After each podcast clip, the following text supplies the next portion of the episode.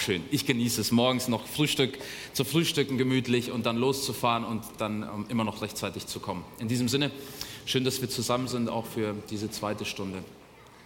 Auch liebe Gäste, herzlich willkommen, falls äh, heute welche da sind. Ähm, ja, freue ich mich, dass ihr diesen Gottesdienst mit uns feiert und euch bei uns willkommen fühlt. Ah, das ist ein neues Mikrofon. Ich bin noch nicht so ganz gewöhnt daran. Sitzt noch nicht so ganz fest, aber ich hoffe, dass das gut wird. Ansonsten kommt der Gerald und richtet es oder der Andi sitzt auch schon bereit in der ersten Reihe. Wird gut. Ja, ich möchte heute mit euch ähm, über ein Thema sprechen, das vielleicht vom Titel her noch nicht so ganz äh, ersichtlich war, aber zumindest hat es etwas mit dem Wort zu tun, das darin vorkommt. Und ich gucke gerade mal genau. Hoffnung kommt nach der Enttäuschung. Ich würde gerne einsteigen mit euch direkt in einen Bibelvers und zwar in Lukas 17. Lukas 17 und dort der Vers 3. Dort würde ich gerne mit euch einsteigen und mich diesem Abschnitt heute widmen. Ganz ähnlich wie letzte Woche, genau, möchte ich mich wieder einem Text bedienen und daran entlanghangeln, weil ich finde, dass der Kontext ganz häufig eine Macht hat und, und eine Tiefe ausstrahlt, die uns vielleicht, ja, wenn wir so einzelne Verse lesen, oft gar nicht sich erschließt. Lukas 17 und dort würde ich gerne mit euch einsteigen. Lukas 17 und dort beim Vers 3 auch anfangen. Ja, es geht hier um Zurechtweisung, es geht um Sünde, es geht um das Thema der Vergebung. Da seid ihr mit der Kindergeschichte, denke ich, schon gut, gut eingeführt worden. Und hier lesen wir im Vers 3, und Jesus spricht hier zu seinen Jüngern, habt Acht auf euch selbst.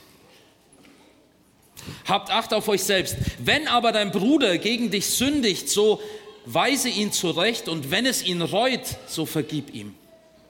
Und wenn er siebenmal am Tag, siebenmal am Tag gegen dich sündigte und siebenmal am Tag wieder zu dir käme und spräche, es reut mich, so sollst du ihm vergeben. Es reut mich, vermutlich sagt das heute niemand mehr in diesem Wortlaut. Es tut mir leid, wäre vielleicht eine andere Formulierung. Verzeih mir. Vergebung, glaube ich, kennt so manche Formulierung, der Wunsch nach Vergebung, das auszudrücken, zu sagen, hey, das wollte ich nicht. Oder vielleicht wollte ich es doch, aber jetzt will ich es zumindest nicht mehr. Frage an dich, bist du schon mal verletzt worden? Sascha, danke für die Antwort. Amen dazu. Verletzungen. Ja, was ist eine Verletzung? Ich finde dieses Wort, also wenn dieses Wort ein Bild hätte, dann würde ich sagen, Verletzung ist so ein Messer, das einen so streift. Ich finde, es klingt schon so scharf. Verletzung. Hört ihr es? Hört ihr diesen, diesen Schnitt, den das macht? Ich finde, das steckt in diesem Wort schon irgendwie drin. Es ist ein starkes Wort. Und ich glaube, wir können damit etwas anfangen. Ja, wir sind vielleicht schon mal verletzt worden, vielleicht schon mal physisch, im Sinne von, dass wir körperlich, ja, einen, einen Schnitt, eine Prellung, einen Biss, ja, gespürt haben auf unserer Haut. Und das tut weh. Aber dann gibt es da Verletzungen auch anderer Art. Und dafür haben wir häufig auch Worte. Und da kommt dieses starke Wort ins Spiel. Enttäuschung. Bist du schon mal enttäuscht worden? Dieses Wort der Enttäuschung ist ein gewaltiges Wort, wie ich finde. Auch das hat für mich ein Bild. Ich weiß nicht, ob, ob Wörter bei euch, Worte bei euch Bilder haben, aber, aber dieses Wort der Enttäuschung hat das, hat das Bild eines, eines Kartentricks. Dieses Bild sehe ich. Es ist ein Kartentrick, der vor deinen Augen vorgeführt wird und du staunst. Und du merkst, wow, wie, wie wusste der jetzt, welche Karte ich angeguckt habe? Wie wusste der, welche Karte ich gerade gezogen habe? Und dann dieser nächste Schritt, diese Erkenntnis dahinter, dass da gar keine Magie im Spiel war. Dass da nichts Übersinnliches im Spiel war. Dass da kein, ich habe deine Gedanken gelesen, im Spiel war sondern dass es letztlich nur ein Trick war. Ein Abzählen von Karten, ein irgendwie nehmen und an die richtige Stelle mischen und wie auch immer, ja. Das ist für mich Enttäuschung. Es ist dieses Enttäuschen. aus der Täuschung heraus. Ich, ich bin getäuscht worden. Es ist etwas passiert und ich habe es nicht, nicht gecheckt, würde man sagen. Ich habe es nicht begriffen, verstanden und, und jetzt ist es mir so klar vor Augen, ich bin getäuscht worden. Das drückt Enttäuschung aus und ich finde, Enttäuschung ist so bitter. Wenn man feststellt, dass es den Weihnachtsmann nicht gibt, wenn man feststellt, dass, dass das nur inszeniert worden ist, dass gewisse Dinge getan werden oder eben, dass mich da jemand verletzt hat, jemand falsche Tatsachen vorgespielt hat, wo man dachte, wir sind doch befreundet. Und man dann darauf kommt, ja, ich bin getäuscht worden. Enttäuschung. In Bezug auf menschliche Enttäuschung umso bitterer. Wir erkennen, dass die Sache, ja, dass die Beziehung, dass das Miteinander, dass der Sachverhalt anders ist, als wir dachten. Oder wie steht es um das Wort des Vertrauensbruchs? Seht ihr da schon ein Bild vor Augen? Das ist vermutlich das Ende jeder Argumentation. Da ist ein Vertrauensbruch passiert, sagen wir vielleicht. Denn etwas, das gebrochen ist, ich sehe so ein Plastikteil, meistens sind das so Plastikteile, die man nicht wiederbekommt, die brechen. Und die kann man kleben und man kann, Gruß an die Technik, die mit Gaffertape, mit Panzertape umwickeln und die halten so ein bisschen, aber es, es hat nie wieder die Spannkraft und die Elastizität, die es vorher einmal hatte. Vertrauensbruch, auch so ein Wort, ganz ähnlich wie Enttäuschung. Ja, Panzertape ist eine Wunderwaffe, doch es kann dadurch nicht alles gekittet werden, nicht alles wiederhergestellt werden. Ich habe euch letzte Woche von einem Buch erzählt, das ich gelesen habe. Und äh, das hieß ähm, die, die Hochzeit der Hanni Kaufmann. Ich habe daraus auch zitiert und vorgelesen. Es kamen direkt auch ein paar Leute danach, die es ausgeliehen haben wollten. Also es liegt immer noch bei mir zu Hause. Wenn ihr also wollt, dass ich euch daraus vorlese, kommt gerne vorbei. Jetzt ist der zweite Band erschienen, letzte Woche. Deswegen habe ich auch so schnell ausgelesen, wobei ich mit dem zweiten auch schon wieder fast fertig bin. Ähm, das zweite Buch heißt Die Hoffnung der Hanni Kaufmann. Und ich bin direkt mit hineingenommen worden, obwohl, wie ich letztes Mal auch sagte, diese Lebenswelten so verschieden wirken. Es geht wieder um die beiden. Es geht um Hanni, um Hanale und den Baruch, mittlerweile ihr Mann. Sie sind in dieser jüdischen Gemeinde zusammen und Nachdem sie jetzt schon ein paar Monate verheiratet sind miteinander, fragen sich alle, wann die beiden endlich Nachwuchs bekommen. An der Stelle vielleicht kleine Metaebene, das kenne ich aus unserer Gemeinde auch. Ja, man ist verheiratet und diese Frage, na, wie sieht's aus? Wann kommt der Nachwuchs? Wann ist das erste da? Wann kommt das zweite? Naja, die beiden sind auf jeden Fall gewillt, dieser Forderung nachzukommen, weil man das so macht so. Und sie setzen dabei allerlei Hebel in Bewegung. Und während sie so ganz in diesem System sind, so diesen Druck verspüren, dem nachzukommen, ist die Rebezin, die Frau des Rabbis, von der ich euch letztes Mal erzählt habe und die mich in dieser Geschichte eigentlich viel mehr begeistert als diese beiden. Die nimmt mich viel mehr mit. Sie hat mittlerweile entschieden, sich aus der Gemeinschaft zurückzuziehen, die jüdische Gemeinschaft zu verlassen.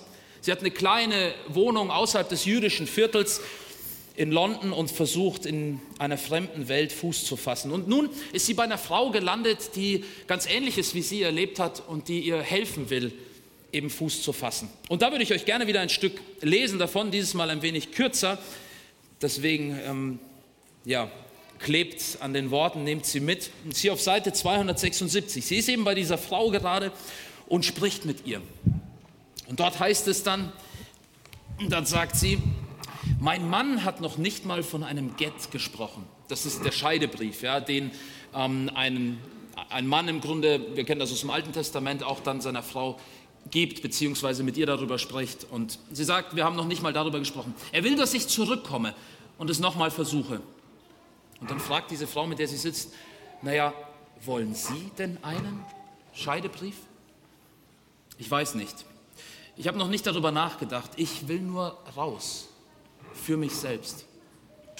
Sie sagten, er sei ein guter Mensch. Reden Sie noch miteinander? Mehr oder weniger. Rivka, das ist die Rebezin, dachte daran, wie Chaim, ihr, ihr Mann, zuletzt aus ihrer Wohnung gestürmt war. Wo wohnen Sie derzeit? In einer Einzimmerwohnung in Archway. Haben Sie Wohngeld beantragt? Ja, und ich habe einen Teil, Teilzeitjob bei Sainsbury's. Amy schenkt ihr ein warmes Lächeln. Das haben sie wirklich gut gemacht, Rivka. Und das ganz allein. Rivka schnaubte. So fühlt es sich aber nicht an. Ich weiß, wenn man die Gemeinde verlässt, ist man verdammt einsam. Ja, gab Rivka zu. Das ist das Schwerste daran. Ich war immer von Menschen umgeben und nun bin ich allein. Aber diese Menschen, so sagt Amy, haben sie nicht verstanden.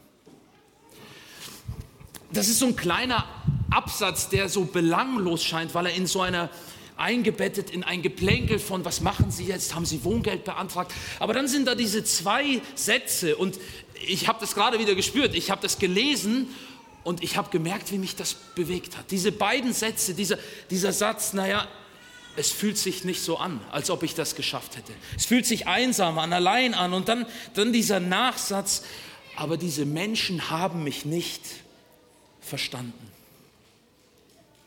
Dieser Satz, dieser Momente ließ mich kurz innehalten. Da ist die Frau des Rabbis, die vermutlich neben, den Rabbis, neben dem Rabbi zu den integriertesten Personen ihrer Gemeinde gehört. Aber sie ist einsam. Sie ist allein. Und ich frage mich, wie, liebe Gemeinde, kann man beieinander wohnen und doch alleine sein? Wie viel kann man miteinander sprechen und sich doch nicht verstehen? Wie viel Zeit kann man miteinander verbringen und sich doch nicht kennen? Passiert uns das auch manchmal? Dass wir so beieinander sind, so miteinander sind. Und ich spreche nicht nur von unseren Partnerschaften, von unseren Ehen, von unseren Freundschaften, sondern ich spreche von uns als Gemeinde. Kann es passieren, dass wir miteinander leben und doch jeder für sich? Kann es sein, dass wir einander begegnen und einander sehen, einander anschauen, aber doch nicht tiefer blicken als das, was wir von außen sehen? Wo nehmen wir Notiz aneinander? Und so manches Mal sind das ganz belanglose Dinge, sind das ganz oberflächliche Dinge, die aber doch, glaube ich, auch die Kraft haben, ja, uns in die Tiefe zu führen. Es gibt einen Podcast, den ich sehr gern höre und Annemarie und ich haben uns nicht abgesprochen. Ähm, ich hatte Ähnliches vor heute. Dieser Podcast heißt Alles gesagt. Es ist ein Podcast, ähm, der, so sagen sie selber, wir befragen außergewöhnliche Menschen so lange, bis sie selbst erklären, dass jetzt alles gesagt sei. Ich finde dieses Konzept allein schon sehr reizvoll. Man wird also eingeladen, man sitzt dort und dann wird ein, ein Wort vereinbart. Und sobald man dieses Wort sagt, endet der Podcast. In diesem Moment. Also wenn du sagst Honigkuchenpferd, wenn das dein Wort ist, und sobald du dieses Wort sagst, endet der Podcast. Und das ist befremdlich, wenn man den Podcast äh, sich anhört. Die meisten Podcasts dauern tatsächlich so drei, vier, fünf Stunden wird da gesprochen, aber es gibt auch äh, zwölf Minuten ja, oder 15 Minuten. Das eine Mal hat auch jemand aus Versehen das Wort gesagt. Dann war es halt vorbei.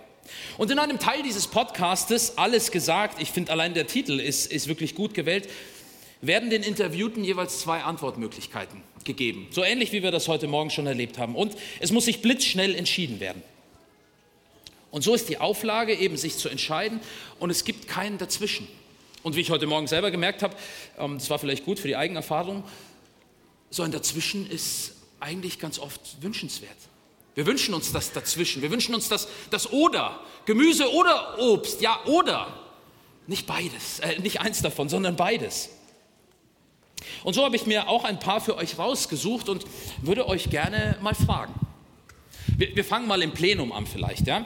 Und zwar würde ich sagen, die erste Aussage, die ich für euch habe, hm, wie machen wir das am besten, dass wir, dass wir das auseinanderhalten? Ich würde sagen, wenn die erste Aussage zutrifft auf dich, dann hebst du die Hand.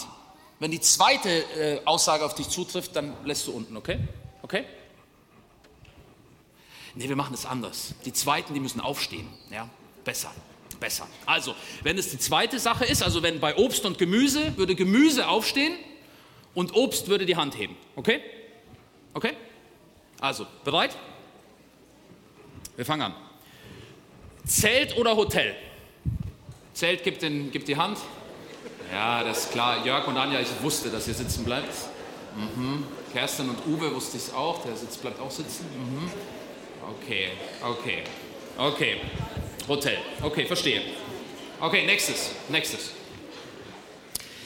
Erste Reihe oder letzte Reihe? Also erste Reihe gibt, äh, hält hoch. Na, Maxi, da war wohl kein Platz mehr so weit hinten. Okay. okay. Gut. Die Empore, schön, dass ihr auch da seid. Mhm. Also für diejenigen, die die Hand gehoben haben, es gibt hier vorne noch, ja, also den einen oder anderen Platz. Okay, danke. Nächstes. Erstes hebt die Hand, ja. Schlafmaske oder Rollladen? Also, ne, Rollladen, den man runter, heißt das ja auch so, ja? Schlafmaske oder Rollladen? Wo sind die Schlafmasken? Nicht Schlafmützen, ja, Schlafmasken. Okay. Okay. Okay. Gut. Da sind ganz viele Oder, die dazwischen sitzen. Okay. Gut, ähm, äh, machen wir noch eins. Döner oder Burger? Döner, gib die Hand. Mhm. Naja, natürlich vegetarische Variante, das versteht sich von selber, ja. Mhm. Das dürft ihr. Mhm. Okay. Okay, da sind ganz viele, die sich gesund ernähren, die sagen, ich mache nicht mit. Mhm. Okay. Gut. Okay. Gehen wir mal einen Schritt näher. Ja, jetzt habe ich, hab ich im Plenum gefragt, aber jetzt frage ich euch mal einzeln. Andi, als Audiotechniker, ne? Foto oder Gemälde? Foto. Foto, okay. Lothar, Kaffee oder Tee? Tee. Okay. Hm, wen könnten wir denn da jetzt fragen? Hm. Angela, Porsche oder Tesla? Porsche. Oh. Christoph, fährst du noch ein Ford? okay. Okay, nächstes, das wird jetzt, das wird jetzt schwierig, würde ich sagen. Okay. Ja, Michael, ich komme zu dir, du hast schon richtig gesehen. Reich oder sexy?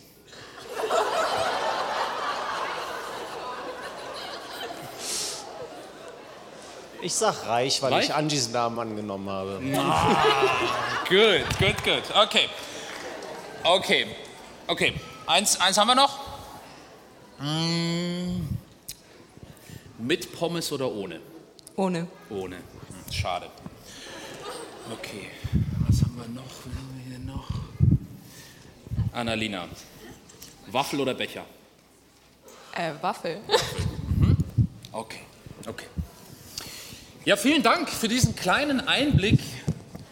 Möglicherweise oberflächlich, ja, die Außenschicht. Ich glaube, es ist, es ist schwer, so in der Kürze eine Tiefe zu geben und doch nehmen wir Anteil daran, vielleicht jetzt an Einzelnen oder auch am Kollektiv, wo Geschmacksrichtungen sind. Die nächste Stufe, und da merken wir, das geht ein Stück näher dann, ist, wenn es um Befindlichkeiten geht. Ob jemand vielleicht zu seinem Menü Pommes dazu nimmt oder nicht, ob jemand ja für sein Eis eine Waffel nimmt oder einen Becher, das mag nicht so wichtig sein. Aber dann gibt es vielleicht andere Dinge, die uns stören. Wir sagen heute häufig auch, da werden wir getriggert. Da merken wir, da werden wir verletzt, das drückt.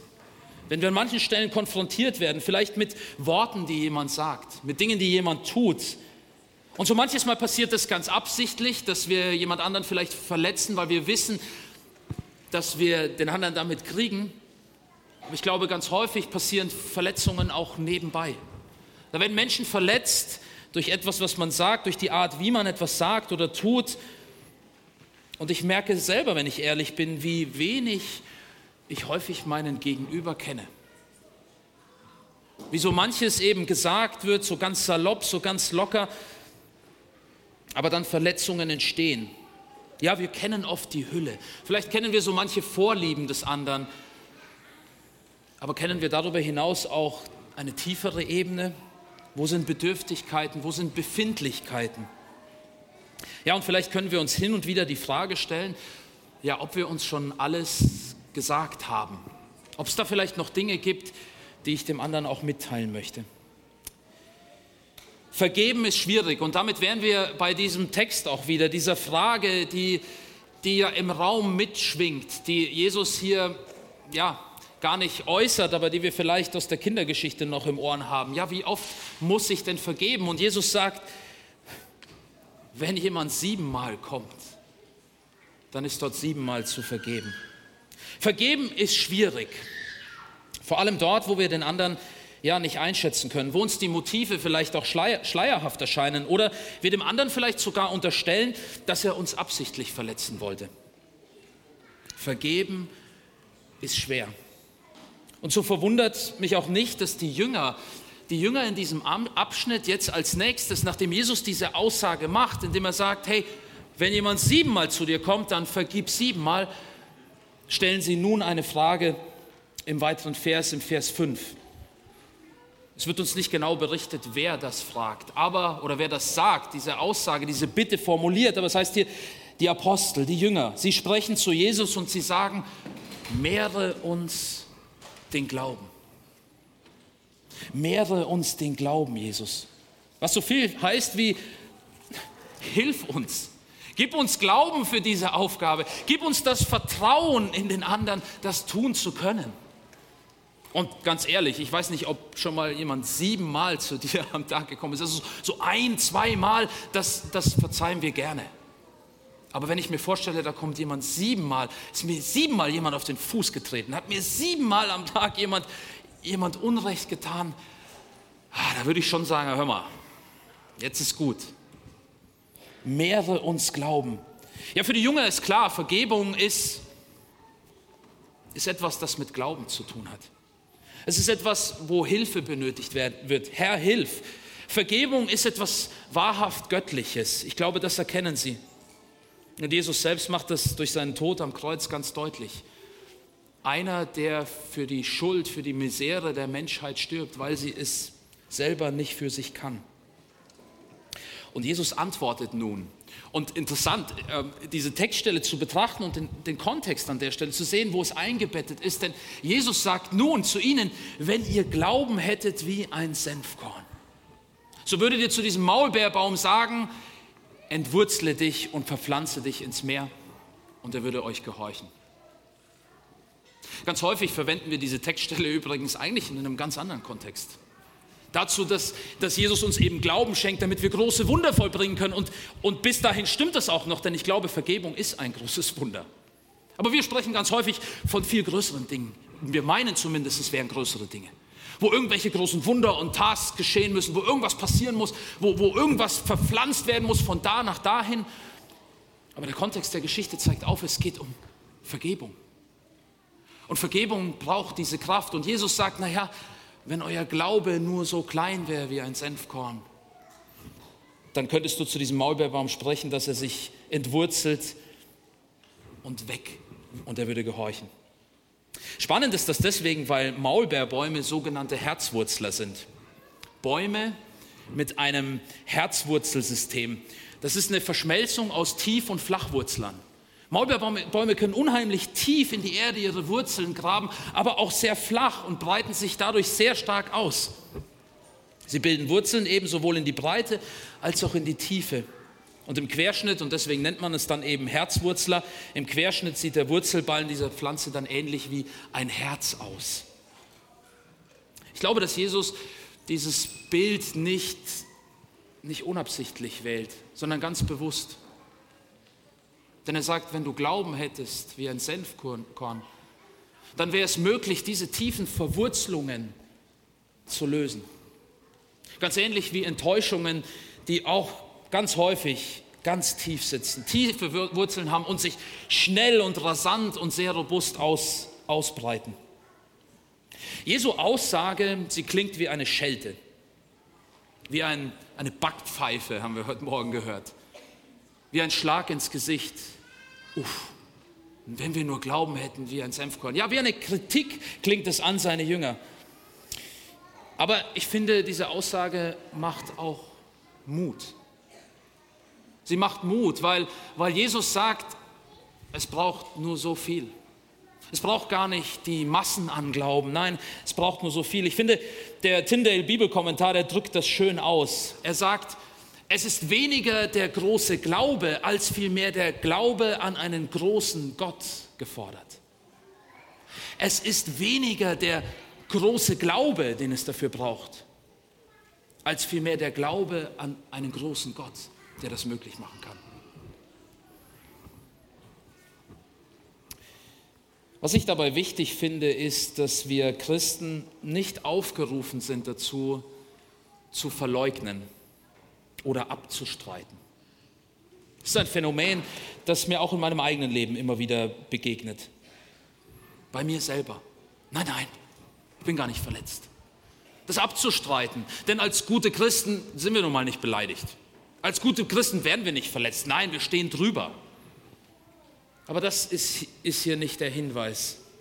Ich glaube, dass Jesus das auch meint, wenn er sagt, hab Acht auf euch selbst. Hör in dich selber hinein. Wo, wo bist du verletzt worden? Es geht um eine Konfrontation damit. Es geht darum, mir selber bewusst zu werden, ja, wo bin ich denn verletzt worden? Wo hat Enttäuschung denn in mir schon Wurzeln geschlagen? Wo sind Verletzungen da, die, die immer wieder auch anklingen? Es geht nicht darum, sie zu verleugnen oder gar wegzuschieben, zu sagen, nein, nein, ist nichts. Nein, Vergebung bedeutet, das, was da ist, zu sehen, aber dem nicht nachzugeben, nicht Rache zu üben, aber durchaus zu sagen, ja, da bin ich verletzt worden. Laut dem Psychologen Robert Enright ist Vergebung ein ganz aktiver Prozess und einer, den man lernen kann. Er formuliert vier Schritte, vier Schritte und die finde ich hilfreich und die würde ich euch gerne mitgeben, von unten nach oben, vier Schritte. Es ist der erste Schritt des bewussten Durchlebens, so formuliert er das. Er sagt, es ist wichtig, das Ereignis, die Verletzung zu durchleben, nochmal sich bewusst zu werden, wo bin ich verletzt worden, an, an welchen Stellen, was hat das ausgelöst in mir? Ist da Trauer? Ist da Wut, Zorn? Ist da Hass? Gleichgültigkeit? Traurigkeit? Zweiter Schritt. Entscheidung, also sich die Entscheidung vornehmen zu verzeihen. Das ist noch nicht die Vergebung, aber es ist die Entscheidung, die Bereitschaft zu sagen, ich möchte verzeihen. Ich möchte mich befreien von, von diesem Gedankenmuster. Ich möchte mich befreien von diesem Schmerz, von dieser Enttäuschung. Ich, ich möchte mich aktiv dazu entschließen, dem Gegenüber, dem, der mich verletzt hat, zu verzeihen. Das dritte, Verständnis für die Umstände. Sich einfühlen um dem Täter, um dem, der mich verletzt hat, zu vergeben, müssen wir versuchen, den Umstand zu verstehen, in dem es passiert ist. Es heißt keinesfalls, die Tat zu entschuldigen. Und ich glaube, dass daran oft Vergebung scheitert, weil wir meinen, dass Vergebung bedeutet, ich heiße gut, was passiert ist. Aber das ist es nicht. Es geht vielmehr darum, mich hier einzufühlen und zu sagen, hey, da ist Unrecht passiert, warum ist es passiert? Vielleicht gibt es ein größeres Bild, etwas, das ich nicht verstanden habe, warum der andere so reagiert, wie er reagiert hat, das getan hat, was er getan hat. Ich möchte auch dafür so ein Stück in meinem Herzen Platz machen, auch den anderen zu sehen, nicht nur meine eigene Wut, nicht nur meine eigenen Gefühle, die verletzt worden sind. Und letztlich das Akzeptieren des Unrechts, das mir zugefügt wurde. Akzeptieren, dass da Unrecht ist, das passiert ist. Ich glaube, das sind vier gute und wichtige Schritte, die, die den Weg ebnen, die den Weg ebnen zur Vergebung. Wohlgemerkt, das ist der Weg. Das ist nicht die Vergebung selber. Manchmal denken wir, ja, ja, ich mache eins, zwei, drei und dann hat sich das. Ich glaube, das sind Schritte, die uns helfen können zu sagen, hey, wo bin ich verletzt worden? Was hat mich verletzt? Was genau ist in mir verletzt und kaputt gegangen? Ganz bewusst die Entscheidung zu treffen und zu sagen, ja, ich, ich möchte das eigentlich nicht mit mir rumtragen. Ich möchte, dass es aus der Welt ist. Auch das ist noch nicht Vergebung, das ist nur die Entscheidung. Und ganz häufig merke ich das schon im Wortlaut. Ich kann nicht vergeben. Ich kann das nicht. Ich, vielleicht ist das manchmal auch ein sich selber sagen, nö, mache ich nicht. Mir hilft es oft, wenn ich da noch ein Noch einbaue, wenn ich sage, ich kann noch nicht vergeben.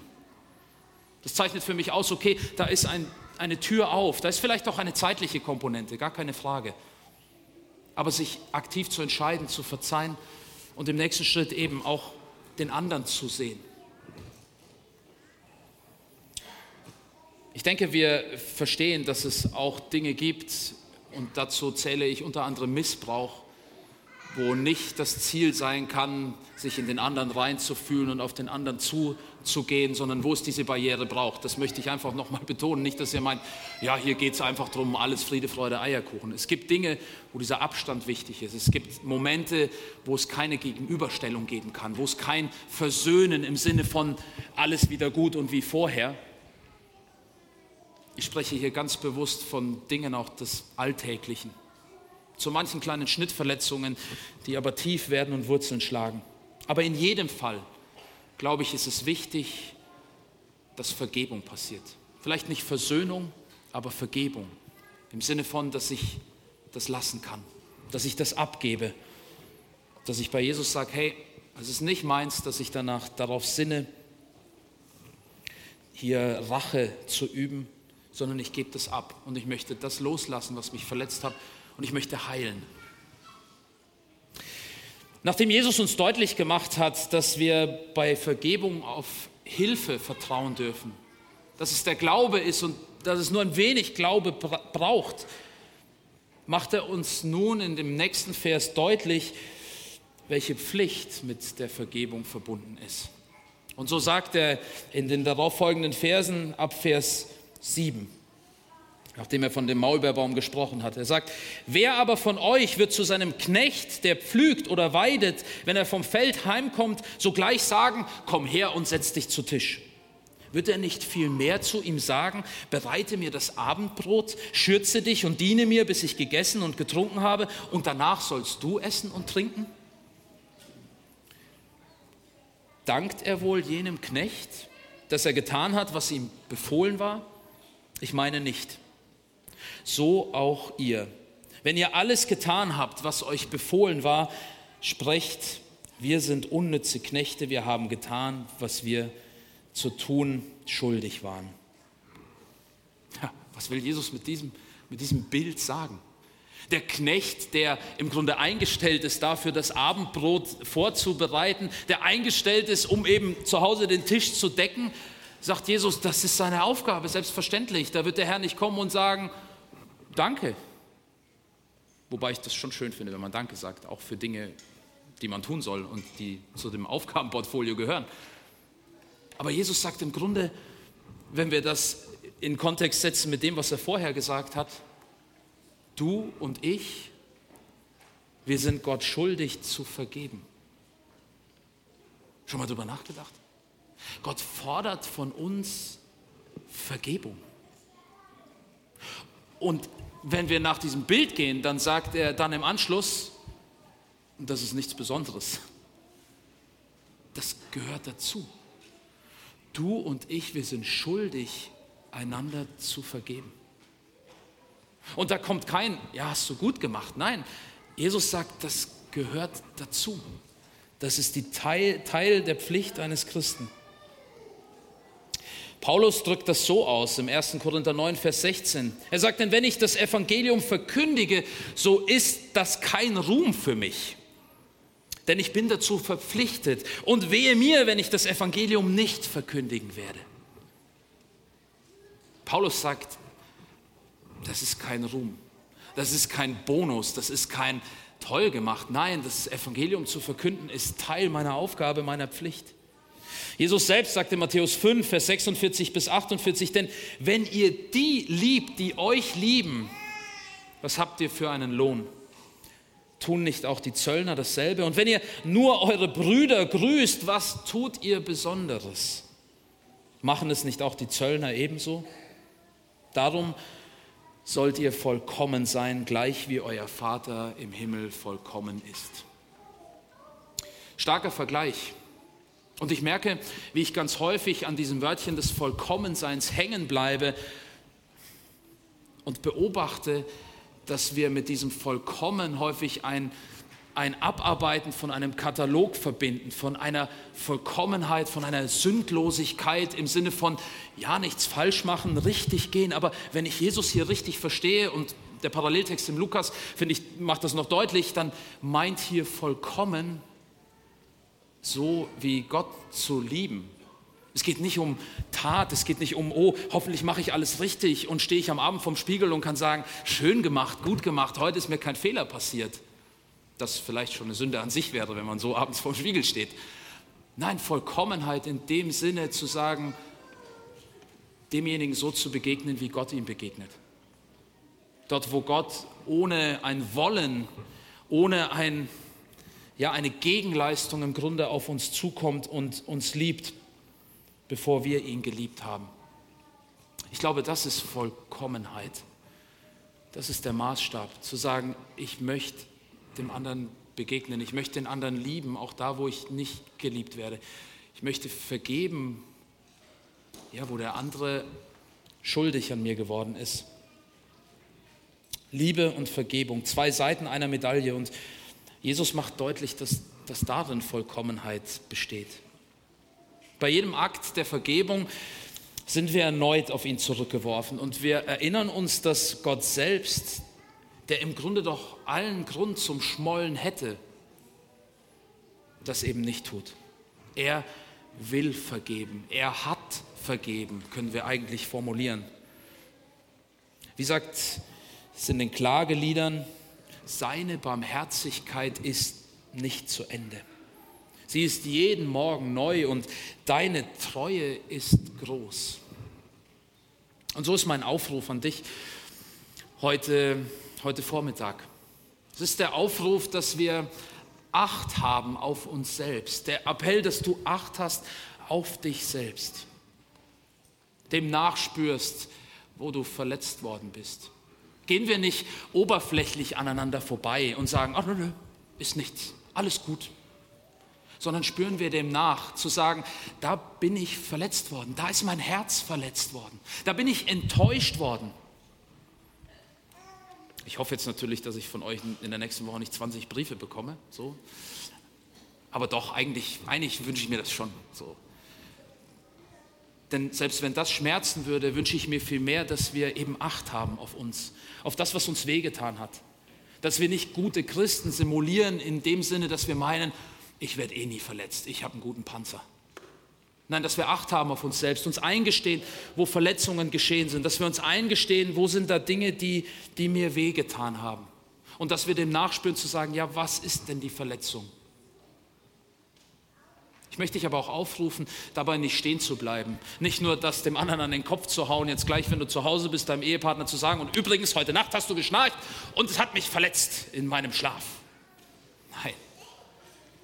Sondern dass wir diesen zweiten Schritt auch gleich mitgehen, mich entscheiden zu vergeben, wo ich verletzt worden bin. Und sei die Verletzung noch so klein oder so groß. Dass wir den Glauben darin haben, dass Gott heilen kann. Dass wir den Glauben haben darin, dass er diese Wurzeln, die so tief und bitter vielleicht so manches Mal schon geworden sind, dass er sie lösen kann und dass er sie nimmt. Also auch das möchte ich dir ans Herz legen. Entscheide dich zu vergeben, zu verzeihen. Und, das ist mein dritter Appell und der hat vielleicht gar nicht so viel mit Enttäuschung und Verletzung im ersten Sinne zu tun. Und doch glaube ich, ist er, so wie wir diese Predigt eingeleitet haben, ganz, ganz wichtig und entscheidend. Ich möchte dich aufrufen, dass du dich darin übst, deine eigene Einsamkeit und die anderer zu überwinden. Was ich damit meine?